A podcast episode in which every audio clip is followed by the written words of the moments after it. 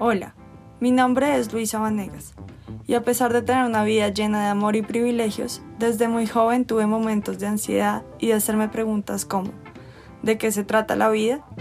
¿Cómo puedo ser más feliz? ¿Y cómo puedo encontrar un propósito que le dé sentido a mi vida?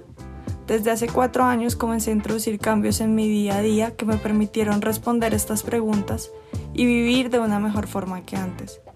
En mi familia, cuando logramos cambios positivos o cumplimos nuestros sueños, decimos, qué buena cosa. Espero que en este espacio encuentres herramientas para hacer cambios a tu vida y así cada día sea mejor que el anterior.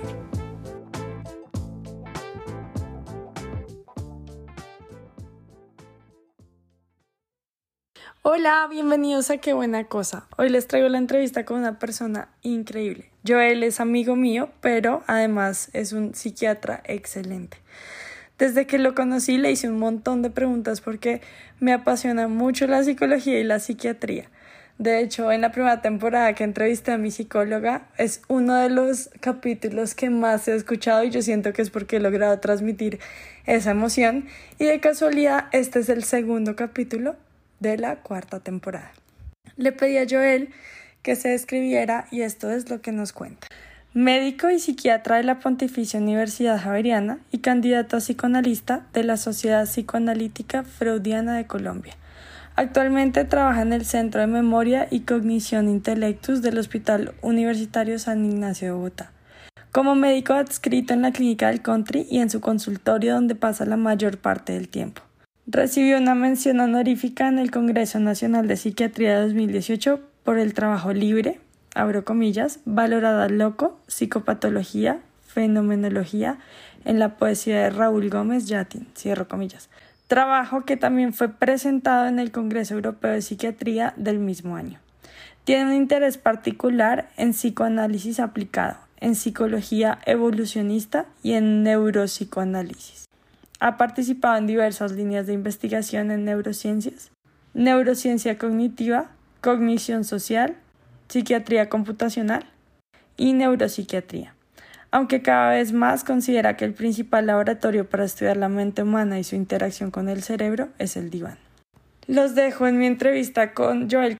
Espero la disfruten tanto como yo la disfruté y espero que esto los lleve a tomar acción y a mejorar su salud mental en cualquier estado en el que esté en este momento. Bueno, comencemos.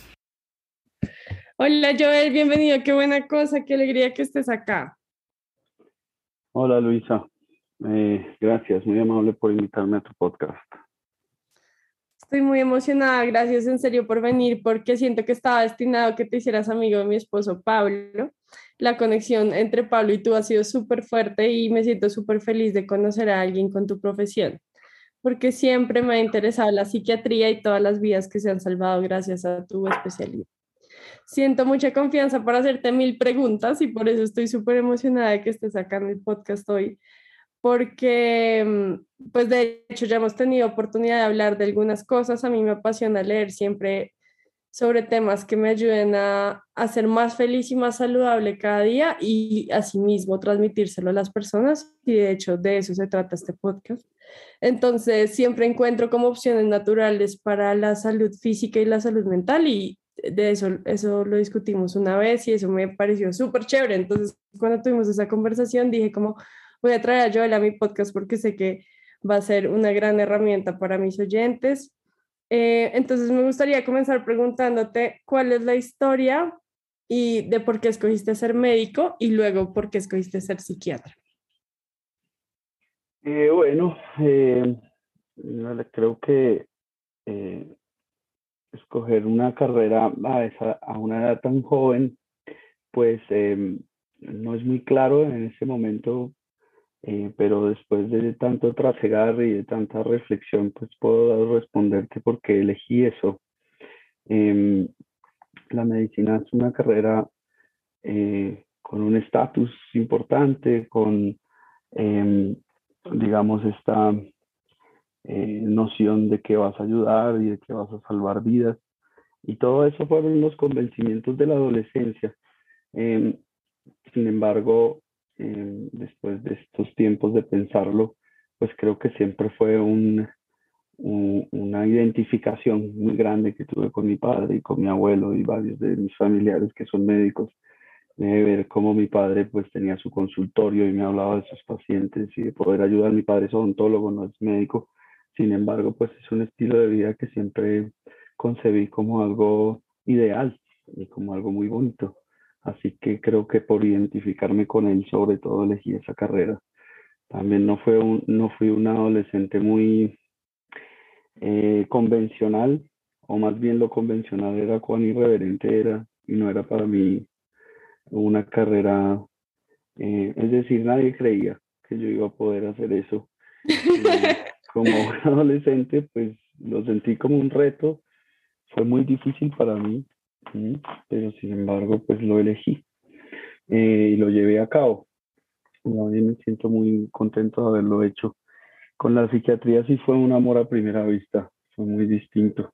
Desde que mm, entré a la universidad a, estudiar medicina y escuché a un profesor que fue, digamos, ha sido como mi mentor, el doctor Santa Cruz, ahí en la Javeriana, em, me deslumbró los temas que trata la psiquiatría, que incorporan la cultura, la psiquiatría es probablemente la única especialidad médica que aún no ha definido muy bien cuál es su objeto de estudio. La mente es algo tan complejo y tan diverso que eh, pues no se puede definir tan fácilmente eh, y me parece siempre muy abstracto y muy complejo, eh, a diferencia de otras especialidades como que son mucho más estructuradas, y más prácticas.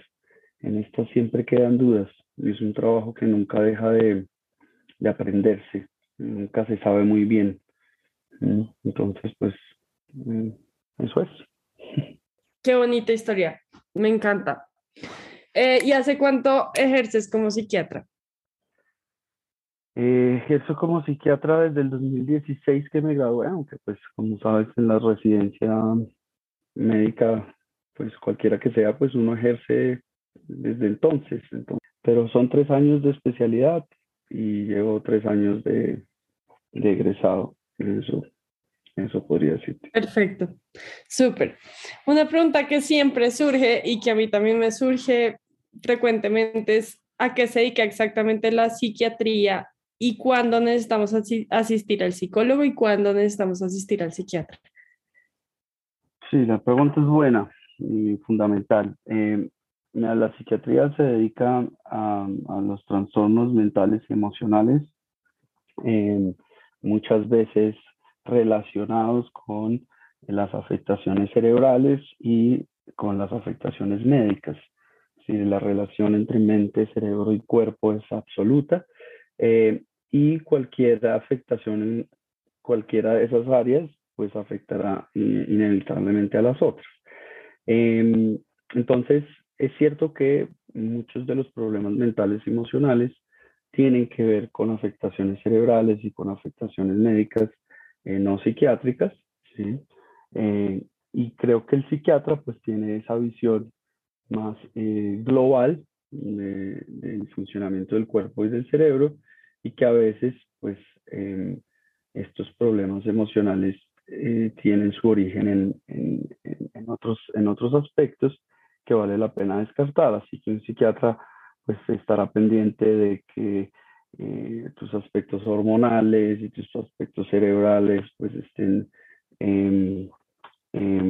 no digamos que se asegura que eso no sea la explicación del sufrimiento emocional. Em, esa no es, digamos, la mayoría de, de, las situaciones, diría yo. También eso depende mucho de cómo vea uno la psiquiatría o qué tipo de psiquiatría ejerza. Hay psiquiatras muy biologistas que consideran que todo sufrimiento emocional pues es producto de una alteración cerebral y eso pues no necesariamente es así, ¿sí? Em, pero entonces vale la pena ir al psiquiatra cuando uno quiere em, incorporar eh, todos estos aspectos médicos em, y descartar que no sean este tipo de, causas las que producen la enfermedad. Sin embargo, pues hay muchos psiquiatras como yo que también ejercemos psicoterapia, eh, que también ejercemos, digamos, o, tenemos otras herramientas no tan medicalizadas eh, pues que nos permiten lidiar con los problemas emocionales que no tienen que ver necesariamente con problemas médicos o con problemas cerebrales.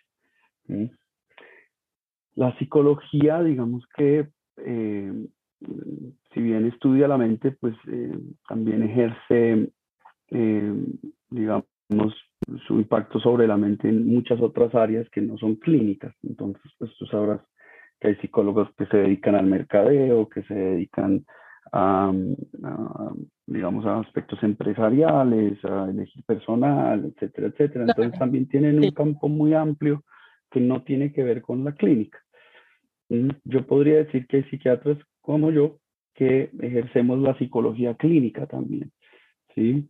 Así como hay psicólogos que también son muy fundamentales en estos aspectos psiquiátricos puros, es decir, cuando hay afectaciones cerebrales, como son los neuropsicólogos y este tipo de, de, ejercicio de la psicología.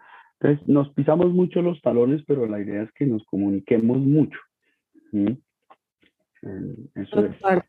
Súper, muy chévere. Eh, yo siempre he dicho que mm, encontrar una persona con la que uno se sienta cómodo para hacer psicoterapia, sea psicólogo, psiquiatra, es como encontrar novio, como que uno tiene que ir a muchas citas con diferentes personas hasta que hay una que le hace clic y como que todo funciona muy bien con esa persona.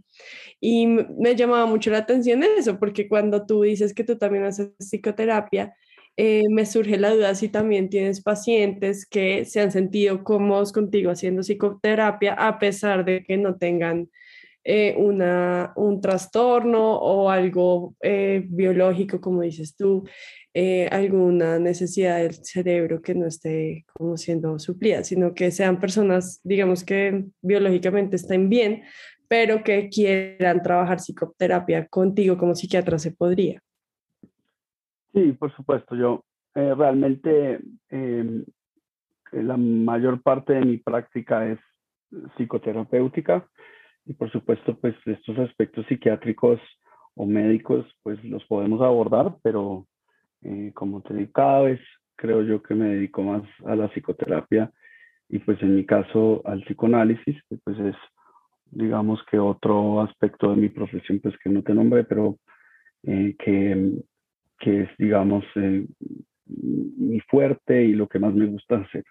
la psiquiatría digamos clínica y medicalizada, pues hace un tiempo ya no la ejerzo, digamos en un hospital, en una institución de salud mental, eh, y tampoco en mi consultorio lo ejerzo de esa manera, ¿no? Esta, de esta, digamos, eh, relación médico-paciente en que yo soy el médico de bata blanca que te digo qué trastorno tienes y qué tienes que hacer para curártelo, sino más bien entrar en tu mundo interno como, como un agente más, ¿sí? como, como una persona, eh, digamos, una relación más, como decías tú, una relación hasta de pareja, em, y eh, ayudarle a entender cuál es el origen de su sufrimiento más que eh, curar, si me entiendes? esa diferencia, y creo que eso sí viene mucho del psicoanálisis más que de la, de, de la psiquiatría, ¿no?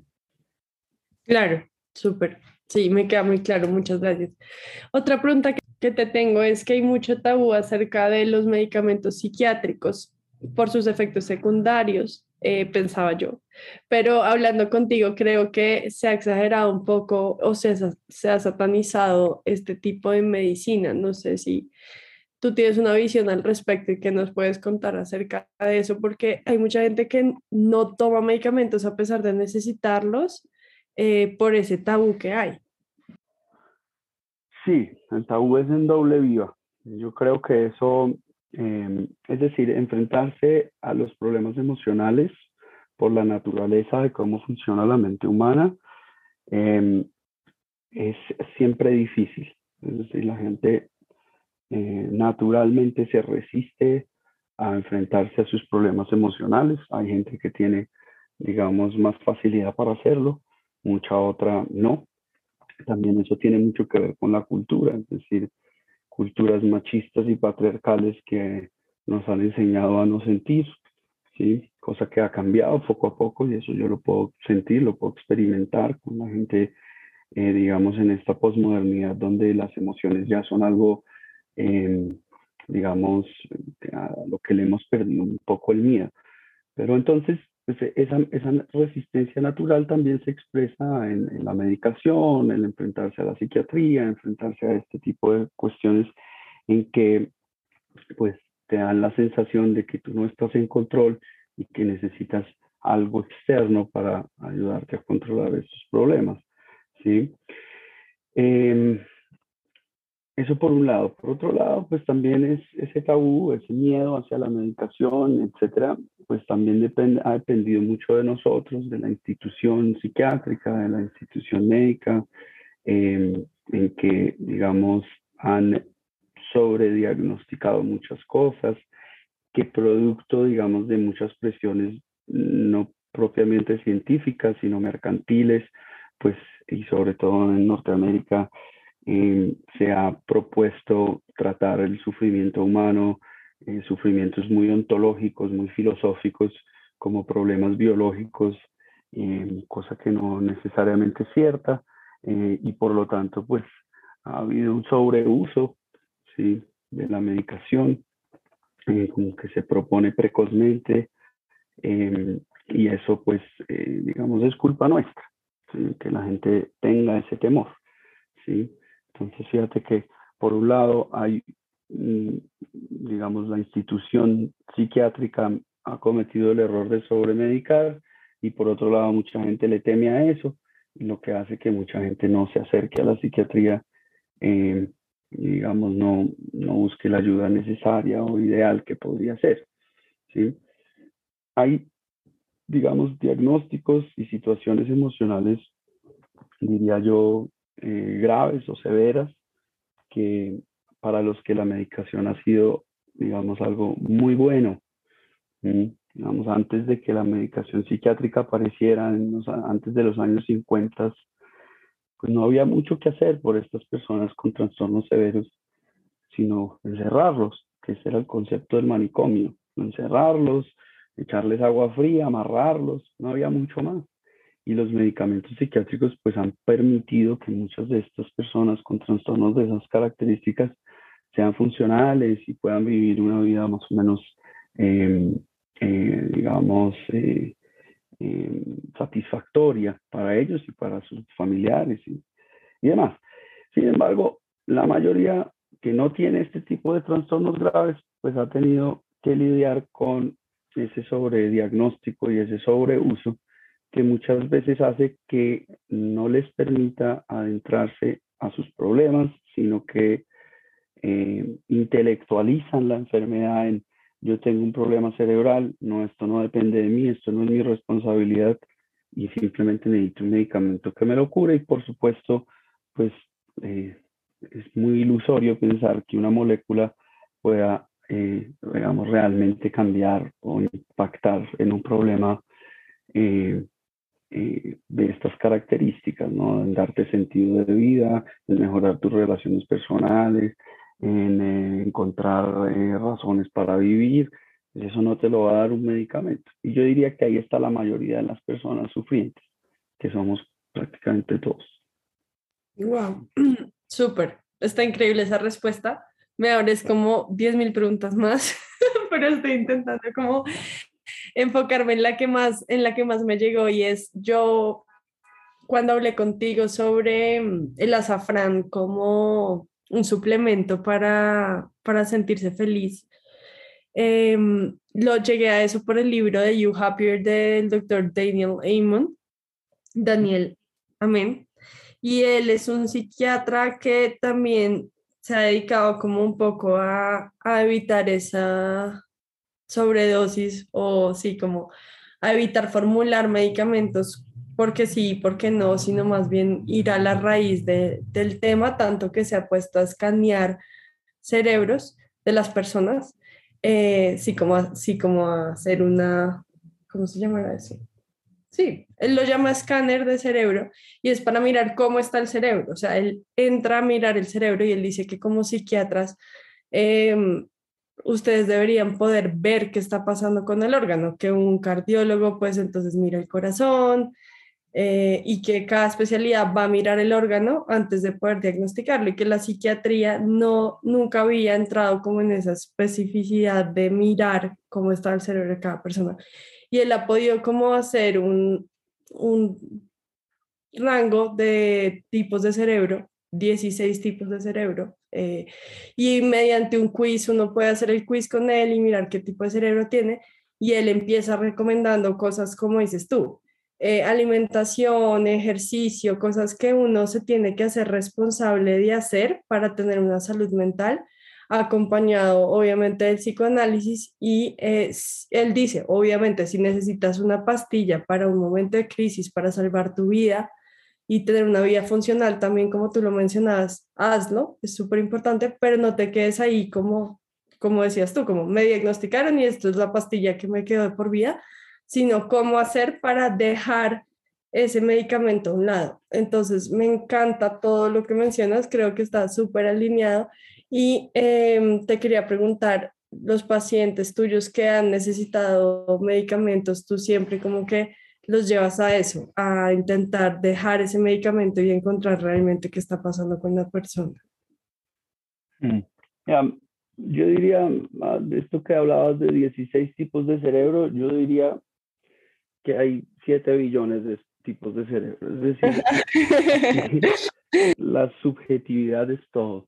Las vivencias son demasiado personales. Eh, los cerebros, el cerebro es un órgano em, absurdamente dinámico em, que se construye a partir de las vivencias personales de cada uno. Esas vivencias personales no se repiten, incluso las diferencias, por ejemplo, entre personalidades, entre maneras de ser y entre maneras de relacionarse con gemelos idénticos que tuvieron la misma madre y el mismo padre, que tienen básicamente los mismos genes, el mismo cerebro, son importantes esas diferencias y eso nos habla mucho de, de la diversidad cerebral que hay. Así que, pues, yo eh, con mis pacientes primero trato de conocer ese mundo subjetivo, ese mundo interno tan personal, tan íntimo, y según eso, pues miramos. ¿Sí me entiendes? Yo, como te digo, o, la palabra que tú utilizaste, satanizar la medicación eh, es, un, es un problema también, ¿sí? Hay personas que desafortunadamente necesitan la medicación indefinidamente, ¿sí? Yo sí tengo esa tendencia a, digamos, a, más que a lo que yo elija, a lo que el paciente elija. Si realmente son, mi paciente me dice, yo realmente no quiero tomar más medicación, eh, pues intentamos, intentamos mediante otras vías, es decir, em, la psicoterapia, lo que dices, tantos aspectos em, de hábitos de vida saludable, de, eh, otras maneras de encontrar estabilidad, de la meditación, em, tantas cosas, ¿entiendes? Y, y ahí sí, como te digo, el, que, al que le sirve que lo haga y que lo lleve a cabo. Creo que una tendencia muy equivocada de, de, la ciencia, sobre todo en estos aspectos de la mente, es tratar de universalizar las prácticas. ¿Entiendes? Entonces, sí. Em, que la meditación es buena para todo el mundo o no es buena, eso depende de cada quien, de tu manera de ser, si te puedes relacionar con eso y te sirve y te funcionó, chéverísimo. Hay otras personas que de pronto no tienen la personalidad, la paciencia, las condiciones económicas para hacer tantas cosas, entonces se vuelven medidas em, em, individualizadas y la medicación también es, es una herramienta más que tiene su razón de existir, que funciona cuando las personas realmente la necesitan ¿sí? Y em, algunos deciden mantenerla. Hay personas que dicen, yo me sentí muy bien con esto, yo no la quiero suspender, me he sentido bien con eso. Y pues si eso no le hace daño y siempre y cuando pues sigamos en controles y miremos, pues perfecto, la mantenemos, así como otros dicen, yo no quiero. Y perfecto, intentamos otras cosas. Sí, ah, por ahí va.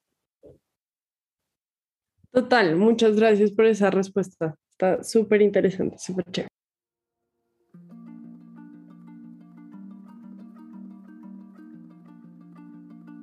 ¿Eres como el conejito de Alicia en el País de las Maravillas que siempre está corriendo y no tiene ni un segundo?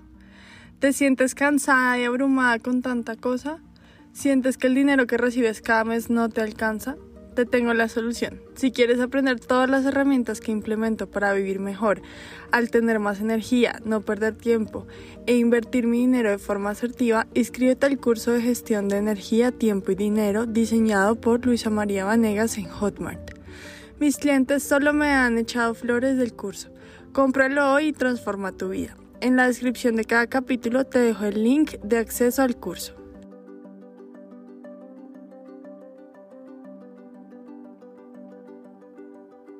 Ahora entrando en, el ámbito más personal, me gustaría saber qué herramientas utilizas tú, Joel, para ser mejor cada día. ¿Haces terapia, meditas o haces ejercicio?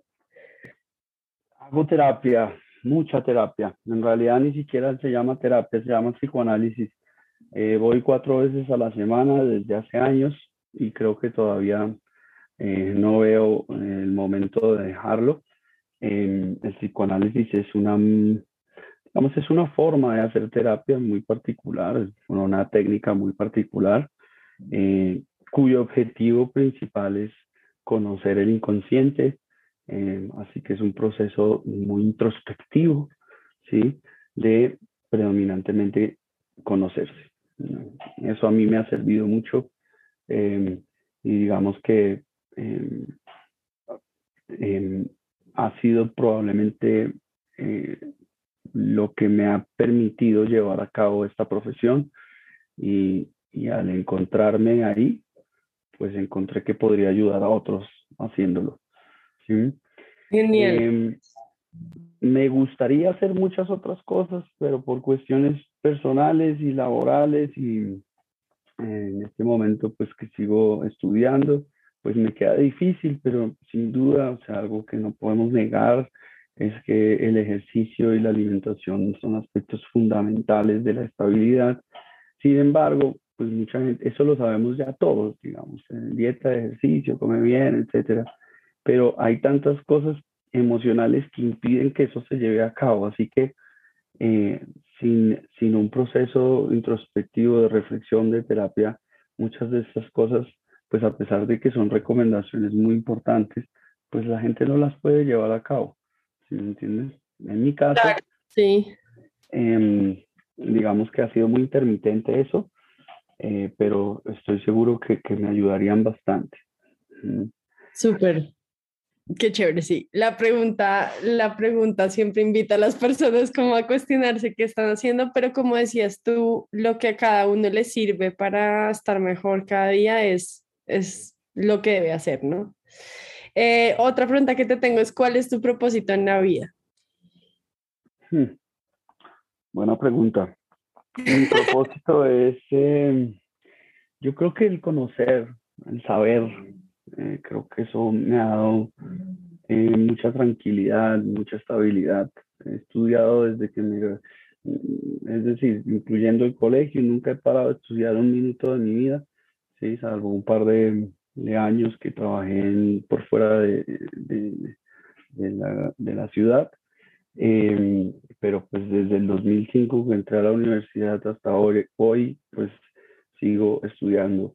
Eh, y mis planes siguen siendo esos, después maestría, después mirar si me entreno en otras formas de terapia, o sea, em, y, el conocer, el conocimiento, el saber, la lectura, eh, o no solamente a través de los libros, eh, de, tantas cosas, pues ha sido como, como lo que más sentido le ha dado a mi vida, podría decir, sí. Y si eso me permite ayudar a otros, pues chéverísimo. Qué bonito, sí. O sea, aprender cada día más y el servicio. Estamos súper conectados ahí en ese propósito. Otra pregunta que te tengo es si has hecho de la felicidad un hábito y si es algo que buscas tener cada día. Mm, sí, Fíjate que todas estas preguntas son bastante filosóficas y tendría uno que definir qué es la, qué es la felicidad. Sin embargo, yo diría que más que felicidad lo que yo busco es lo que llamaban los griegos ataraxia, ¿no? calma, sí, tranquilo. Em, em, y pues creo que a, a medida que uno crece y madura, va entendiendo que la felicidad es más por ahí que la exaltación o que la, la excitación, ¿no? Em, y sí, creo que em, eh, busco tranquilidad a, partir de mi trabajo, de mi relación de pareja. Estoy recientemente casado y creo que la vida en pareja ha sido algo muy, muy hermoso, ¿sí? En vivir pues conociendo nuevas personas como tú y como tu esposo, que son grandes amigos. Em, creo que em, de lo que he aprendido de lo que es vivir feliz es vivir con otros. Y como es evidente eso, incluso pues con estudios más bien avanzados, que la gente, digamos, somos un animal gregario, un animal que necesita del otro y que entre más vínculos cercanos tengas, pues probablemente más sano serás. Sí, me encanta ese concepto. Yo empecé este proceso como de transformación porque yo era una persona muy diferente hace unos cuatro o cinco años y cuando empecé a mirar todo el crecimiento personal y ser feliz y todo eso, tendía como a aislarme, ¿no? Como decir, ah, bueno, soy feliz sola y que nadie me joda la vida, por así decirlo. Y luego me di cuenta que realmente lo que tenía que hacer era aprender a relacionarme y a tener relaciones eh, estables y saludables y bueno, y es todo un reto, ¿no? Entonces me, me gusta mucho ese concepto que compartes y es algo en lo que yo por lo menos también estoy trabajando siempre, cada día. Otra pregunta que te tengo es, ¿qué te hace feliz cada día de la vida? Tantas cosas, te digo, eh, mis vínculos cercanos, mi esposa, mis animalitos, mi familia, mis padres, eh, mis amigos, em, vivir en comunidad y mis pacientes me hacen muy feliz también. Eh, sus logros son mis logros, sus fracasos son mis fracasos. Mm, creo que em, discutiendo con amigos que se dedican pues, a otras cosas, siempre me he sentido muy privilegiado de que, de que mi trabajo pues es tan significativo desde un punto de vista social y desde un punto de vista em, de servicio. ¿Sí? Como que veo que hay mucha gente que tiene trabajos muy interesantes, pero que a veces sienten que, que no le aportan demasiado a la sociedad. Yo no tengo ese problema. Eso me da mucha tranquilidad. Total, sí, súper. Otra pregunta que te tengo es, ¿qué buena cosa haces en tu vida que las demás personas te alientan a seguir haciendo? Em, escuchar. Se me ocurre escuchar. Escuchar. Sí. Creo que em, todo el trasegar de la vida, la vida me ha enseñado mucho a escuchar. Y al escuchar uno em, permite empatizar, es posible crear, digamos, eh, compasión. Creo que, que, uno no necesita tampoco pues, ser muy profesional para aprender a escuchar y a contemplar, digamos, esas dos cosas, diría yo. Cada vez eh, callo más. sí, te entiendo. Yo también trabajo en eso mucho, pero me cuesta, como ves, hablo mucho. Otra pregunta que te tengo es, ¿qué buena cosa haces en tu vida que te da satisfacción a ti si otros no estén de acuerdo con que la hagas? Uf, eh, mm, bueno, creo que te he dicho las cosas primordiales que hago. Mm, que nadie esté de acuerdo, mm, sí me cuesta pensarlo ahorita. Ahora, em, em, el trabajo que yo hago es un trabajo eh, extraño, que angustia a las personas. Que la gente conoce un psiquiatra, un psicoanalista, siempre dice, uy, ya no voy a decir más, ¿sí? Es difícil para mí, aunque es algo que trabajo y que pretendo y que sigo aprendiendo, digamos, no eh, analizar y no, digamos, usar las herramientas que uso en el trabajo eh, en mis relaciones, digamos, no profesionales. Y eso me ha traído ciertos problemas, porque a veces, pues, eh, es inevitable para mí eh, sacar conclusiones o, o, tener ciertos prejuicios porque empiezo a, a um, psiquiatrizar o a psicoanalizar salvajemente a las personas. Y creo que eso, eh, eso, es algo que, que también eh, me prevengo mucho de hacer, pero que a veces es algo inevitable también. Claro, súper. Otra pregunta que te tengo es, ¿cuál es tu primer recuerdo? Eh, mi primer recuerdo es en el jardín infantil. Recuerdo mirar eh, hacia el horizonte por en el patio del jardín y recuerdo un amiguito, sí. Claro que muchos de esos, un amiguito que lo recuerdo eh, trepado de un árbol con un disfraz de, de esqueleto, sí. Claro que desde el psicoanálisis se dijo que muchos de esos recuerdos realmente son encubridores, son memorias falsas que uno ha construido y que probablemente están em, simbolizando otras vivencias de pronto más dolorosas o de pronto pues eh, más prohibidas. ¿sí? ese es mi primer recuerdo. Ok, ve, qué interesante. Creo que acabo de ver los primeros recuerdos de todas las personas que han venido a mi podcast de forma distinta después de lo que acabas de decir. Y la última pregunta que te tengo es, ¿cuál es tu canción favorita? Mi canción favorita se llama Space Oddity de David Bowie. Sí. Genial.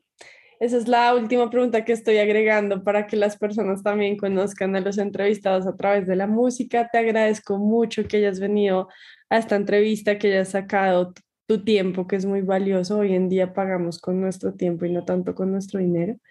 Y nada, pues apenas salga esta entrevista, te la haré llegar.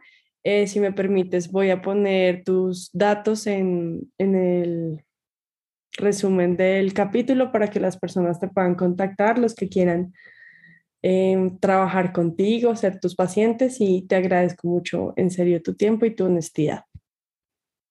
Claro que sí. Eh, me parece muy chévere que haya personas como tú que estén tan preocupadas por la salud mental tuya y la de los demás. Creo que es algo que, que le debemos nosotros, nuestra generación al mundo y realmente creo que este es el camino para cambiar las cosas, que la gente pueda vivir mejor y cuando no vive mejor, indudablemente eh, es mejor persona. Claro que sí, tú estás cambiando el mundo desde tu consultorio y yo estoy cambiando el mundo desde el podcast. Algo así. Entonces, suena muy bonito y suena muy esperanzador. Gracias en serio por venir a, al podcast, qué buena cosa y nos vemos pronto. Bueno, Hasta luego.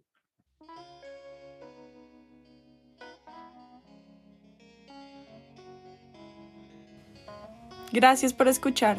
Si te gustó este episodio, por favor califícalo, deja un comentario lindo y compártelo en tus redes. Si lo haces, puedes concursar para ganarte la suscripción gratuita a uno de mis retos. Deja tu cuenta de Instagram en el comentario para poder contactar al ganador. Sígueme en Instagram en mi cuenta arroba lulu.bane.par. ¡Chao!